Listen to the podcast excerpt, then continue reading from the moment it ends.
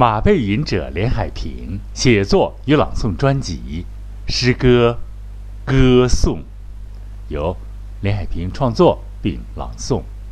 诗歌歌颂，我拿起笔，我拿起钢笔，不仅仅要明确我自己。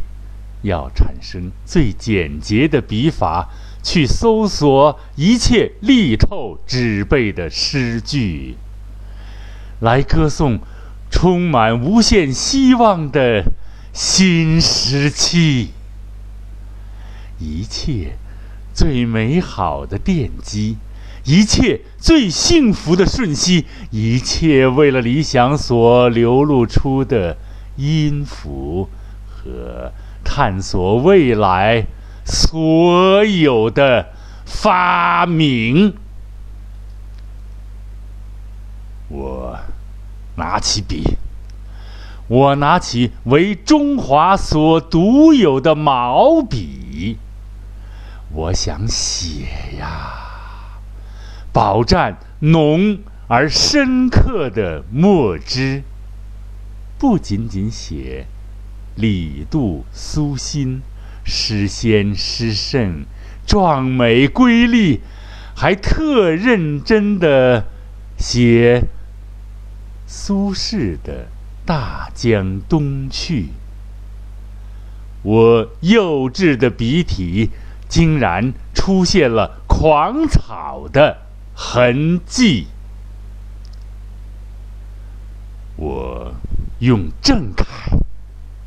的、小的，以最遒劲的笔触，虔诚的书写佛教的经文。我想写《心经》《金刚经》《法华经》《大方广活华严经》《阿弥陀经》《药师经》《地藏菩萨本愿经》《六祖坛经》。还用尽了所有最美丽的字体，隶字、篆字、魏碑和所有最适宜的字体，来理解一下道教深邃的含义。即使堆积成山，《清净经》。三观经、北门经、渡人经、道德经、内华真经、冲虚真经、玉皇经、黄帝内经啊！因为啊，我懂得对以往的珍惜。我拿起笔，我大胆的拿起画笔。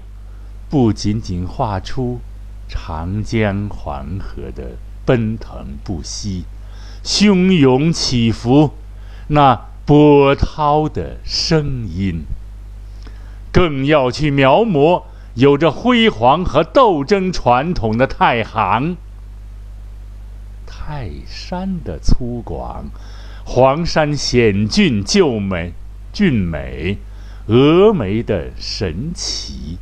茫茫昆仑的巍峨和世界最高屋脊，伟大喜马拉雅的巍然屹立。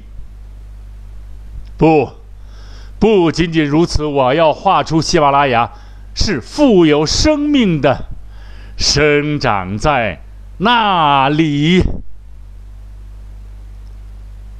不太理想啊。那么学习阶段再读一遍，咱解释一下。虽然作者所写，但是一次性读啊，不搞体验，虽然有一定的缺憾，有点磕巴，重来一遍啊。马背吟者连海平创作并朗诵诗歌《歌颂》。我拿起笔，我拿起钢笔。不仅仅要明确我自己，要产生最简洁的笔法，去搜索一切力透纸背的诗句，来歌颂充满无限希望的新时期。一切最美好的奠基，一切最幸福的瞬息，一切为了理想所流露出的音符和。探索未来所有的发明，我拿起笔，我拿起为中华所独有的毛笔，我想写呀，饱蘸浓而深刻的墨汁，不仅仅写李杜苏辛诗仙诗圣。壮美瑰丽，还特认真的抄写苏轼的《大江东去》。我幼稚的笔体，竟然出现了狂草的痕迹。我用正楷，大的、小的，我以最遒劲的笔触。虔诚的书写佛教的经文，我想写《心经》《金刚经》《法华经》《大方广佛华严经》《大方广佛华严经》《阿弥陀经》《药师经》《地藏菩萨本愿经》《六祖坛经》。还用尽了所有最美丽的字体，篆字、隶字、魏碑和所有最适宜的、古老的笔体和手法，和饱含激情和虔诚的书写的。墨字，来理解一下道教深邃的含义吧。即使是堆积成山，《清净经》《三观经》《北门经》《渡人经》《道德经》《南华真经》《冲虚真经》《玉皇经》《黄帝内经》。啊，因为啊，我懂得对以往的珍惜。我拿起笔，我大胆的拿起画笔，不仅仅画出长江黄河奔腾不息、汹涌起伏呢？波涛的声音。更要去描摹有着辉煌和斗争传统的太行，泰山的粗犷，黄山险峻秀秀美，峨眉的神奇，茫茫昆仑的巍峨和世界高的屋脊，和世界最高的屋脊，伟大的喜马拉雅的。巍然屹立。不，不仅如此，我要画出喜马拉雅的是富有生命的，生长在那里，站在那里。我拿起画笔，我大胆的拿起画笔，不仅仅画出长江黄河奔流不息。汹涌起伏，那波涛的声音，还要去描摹有着辉煌和斗争传统的太行，泰山的粗犷，黄山险峰峻美，峨眉的神奇，茫茫昆仑的巍峨和世界最高屋脊，伟大的喜马拉雅的巍然。屹立，不，不仅如此，我要画出喜马拉雅的灵魂，那是富有生命的生长，在那里站立，在那里。好，马上就要到春节了啊！进入咱们的聊天板块啊，这个诗歌还是蛮有。激情的啊，虽然不那么朦胧，意象比较直白啊，但是还是写出了一点味道啊。大家听着也，作者朗诵的不太好哈，要批评一下。你春节嘛，可能节目越做越细，大家都在忙于过节啊。呃，但是呢，本栏目呢，马背音者这块栏目呢，现在说一点题外话，就是说，还是希望大家呀，要用你美丽的手指。来百度它，来点击它，上面出现了彩条。以后呢，假如一旦马背音者接到这个 APP 的这个信息传播，更希望大家用纤细美丽的手指百度和点击下载 APP 下面的一些彩条啊，那将来是非常啊，比方说有英语的，那是非常有意义的啊，非常这个。货真价实吧，而且在玩的当中、娱乐当中学习，而且呢，还有可能见到啊，见到这个马背音者啊，这个粗放的汉子。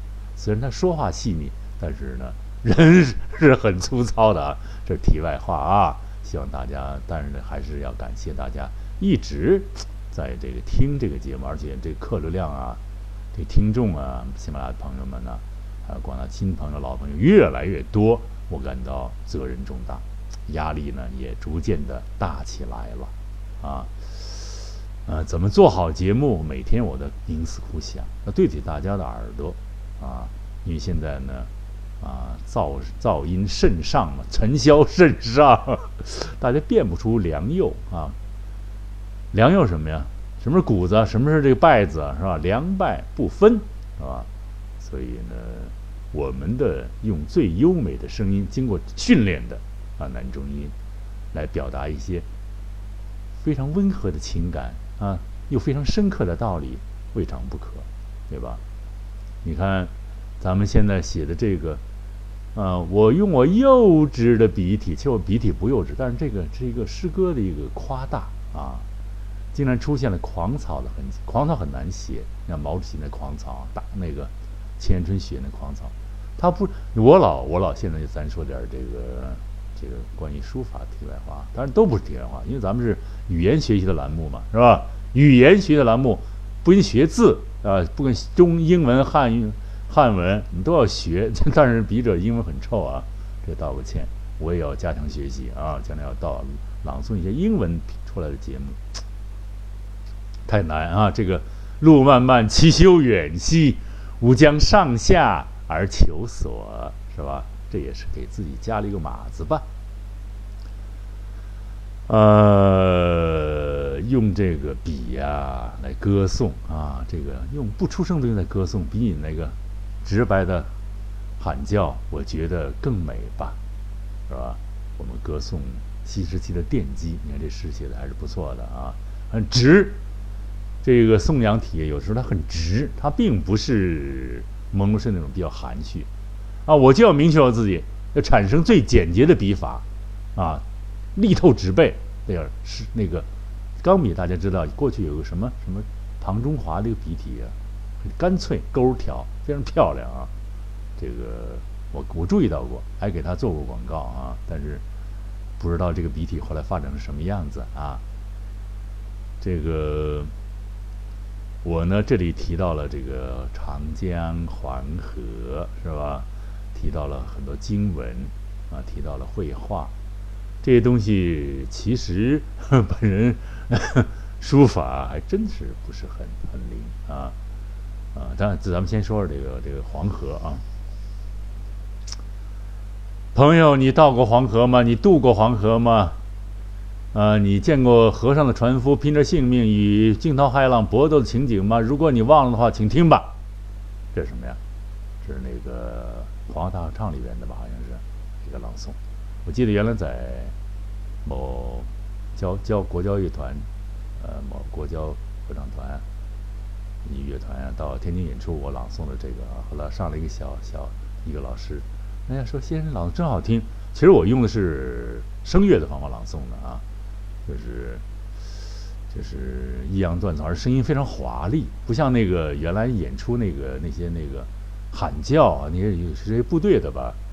幸亏现在部队的撤掉了，我敢说了，现在还真不敢说。原来他们那种大喊大叫的过时代，我们认为已经过去了。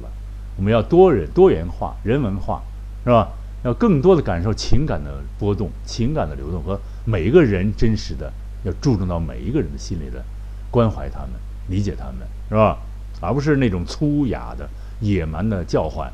以为这就是诗歌，就是朗诵。现在还有人在干这个，我特别讨厌啊！对不起啊，这个是比较直接的一个说法。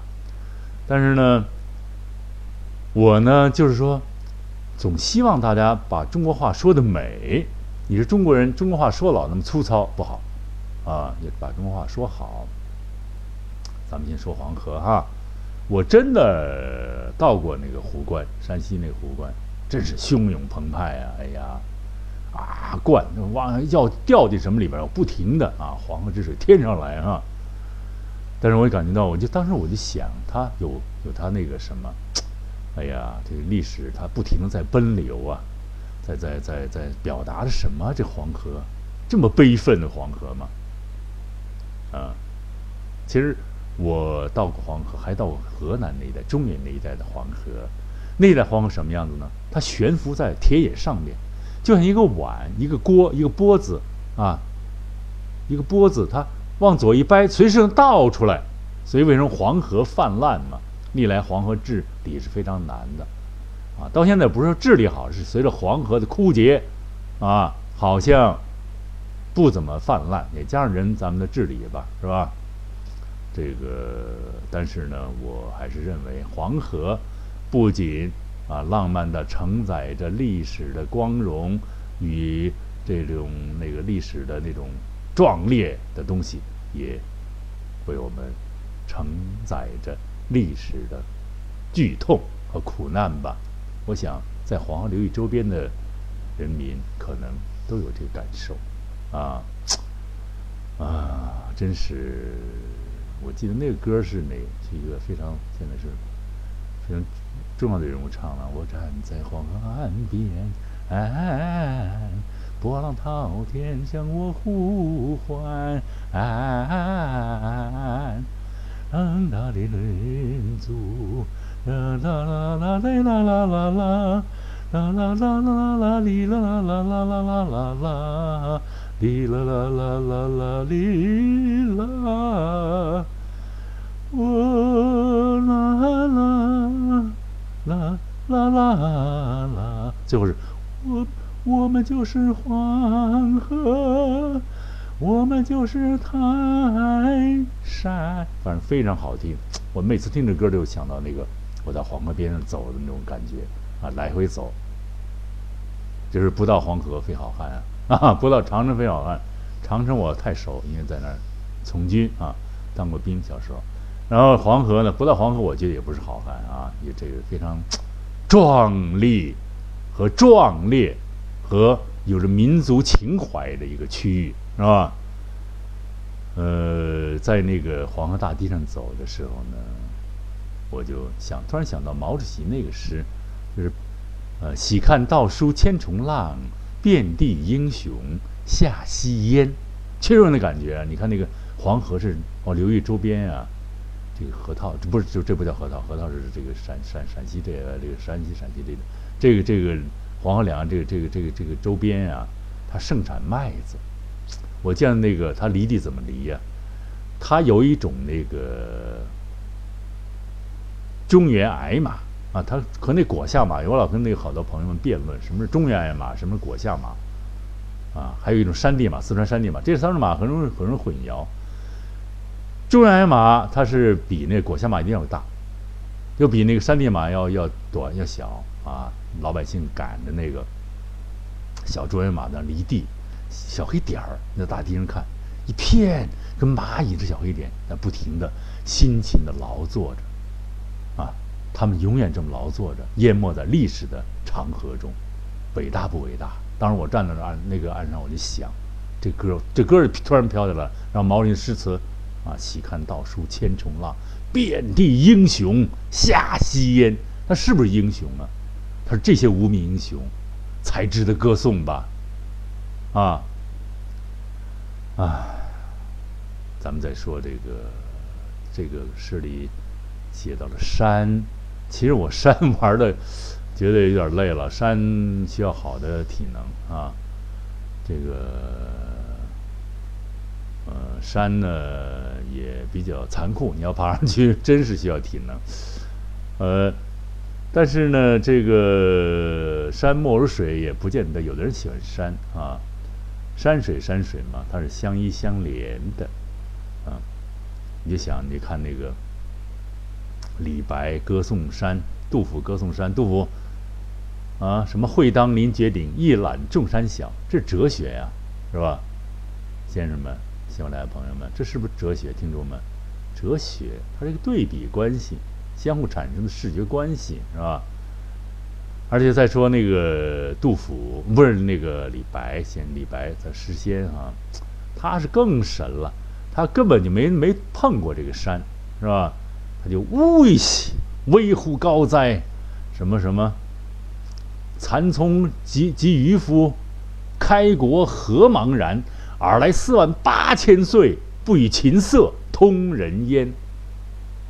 啊，写的可能就是峨眉山，是吧？就是明修栈道，暗度陈仓那个，韩愈那个，那个那个韩信那个，打那个打三国打那个打打打打打打打那个打蜀吧，不是打那个魏蜀吴啊，打魏魏哈的利用的一个策略啊，很不得了这些诗啊，壮美之至啊，是吧？呃，这个里边呢，突然 煞有介事冒出对书法的。赞颂，其实我就没有条件，我特佩服能够有书法，就大屋子写书法的人。我觉得第一个点，他有地位，是吧？他有着气势。我觉得有的很多我们那些首长啊，我经常观察那些首长的，有时候跟着首长玩啊，首长那些字写的非常好。为什么？他经历太多。我总认为书法如果没有经历，没有造诣，没有经历。没有这个炮火硝烟的这洗礼，没有这个这个文文这个墨染的痕迹啊，血染和墨染的痕迹很难写好。我见了很多书法，啊，自诩为某某家某某家，我看了以后觉得，我不是说，呃，批评这个不要冠以什么某家某家，书法不力透纸背行吗？不写出了人生的艰难。和那种突破的那种那种雄伟，那根本就不叫书法，对不对？啊，sorry 啊，节目要做长。而且你书法，你看那个谁是王羲之啊，还是谁呀？他看那个老太太磨那个磨那个杵，后来王羲之还是王王简之，王王什么之啊？那个那个大家啊，那个最重要的那个行书的发明者啊，还是草书的基础的发明者啊，他把。他看了这个你老太太，他说：“老太太干嘛磨针？拿一个大棍子磨针。”这虽然有这个这个预言的味道的，但是它毕竟反映了这个功夫，什么都是功夫，是吧？不是，呃，一蹴而就，一睁眼成为某家。我们不要这个是我们的目的，我们要做一件事是我们的目的，是吧？终极目的，我们行动就是终极目的，是吧？很多人说在争个什么，弄个什么，我就没这个想法。啊，而且有一那天做那个这个所谓传那个节目有点磕巴，我觉得就这样吧，我觉得听本质吧，啊，然后还可以再做新作可以改，我就不想什么一下表现什么，是吧？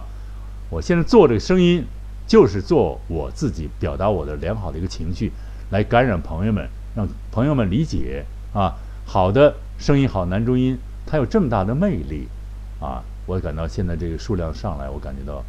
确实是一个是工作的认真，再一个朋友们的理解和朋友们对美还有一种真实的欣赏，是吧？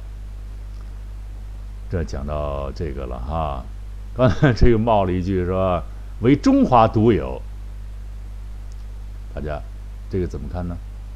日本有没有？日本可能有一些所谓书法家吧，啊，日本离得远，咱们说两句没事儿啊。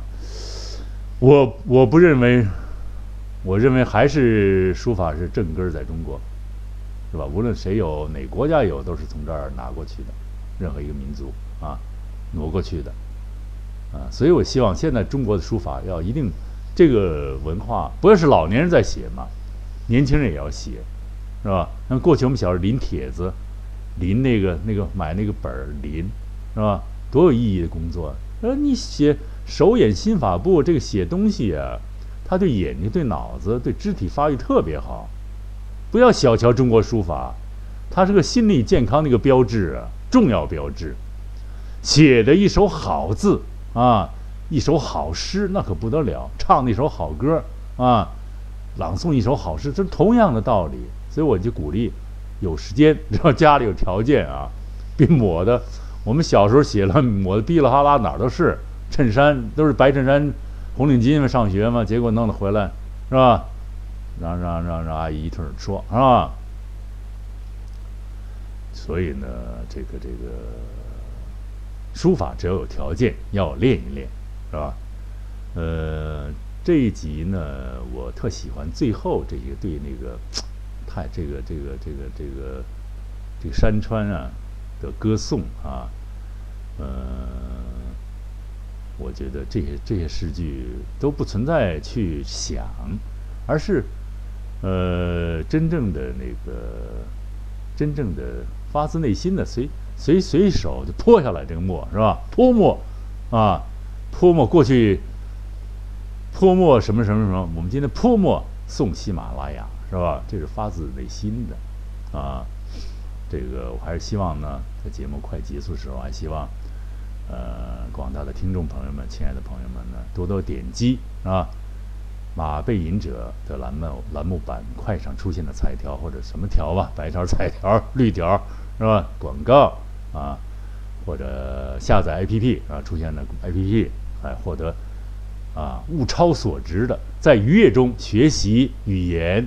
的一些好的一些一些这个项目和一些好的好玩的一些小巧的啊灵活的一些呃奉送和一些这个物超所值的小小商品是吧？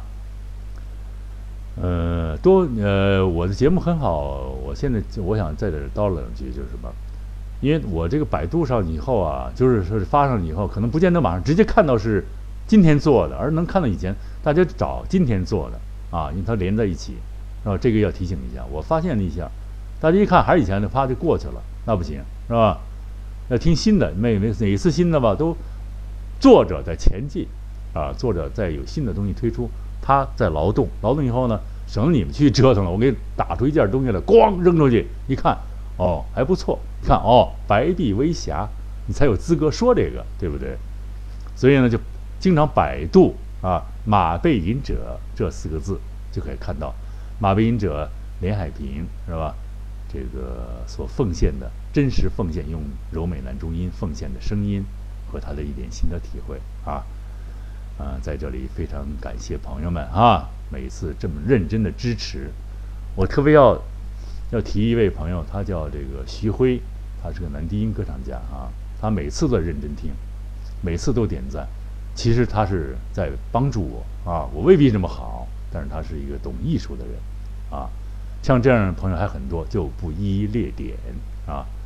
呃，反正，在节目快结束的时候呢，我想呢，干脆就朗诵最后这一段作为节目的结束，朗诵这个歌颂啊，最后尾尾这个歌颂山山川这个这个啊。大家来结束这个节目是吧？嗯，歌颂的最后一小节，作者马背吟者连海平，朗诵马背吟者连海平。我拿起笔，我大胆的拿起画笔，不仅仅画出。长江黄河奔流不息，汹涌起伏呢，波涛的声音，更要去描摹有着辉煌和斗争传统的太行。泰山的粗犷，黄山险峻峻美，峨眉的神奇，茫茫昆仑的巍峨，和世界最高无极、伟大的喜马拉雅的巍然屹立。啊，不，不仅仅如此，我要画出喜马拉雅。是富有生命的，生长在那里。好，再一次谢谢各位喜马拉雅的朋友们的收听，广大听众朋友的收听。马背隐者连海平在这里再一次向大家问问好了。马背隐者连海平在这里再一次向大家问好了，再会。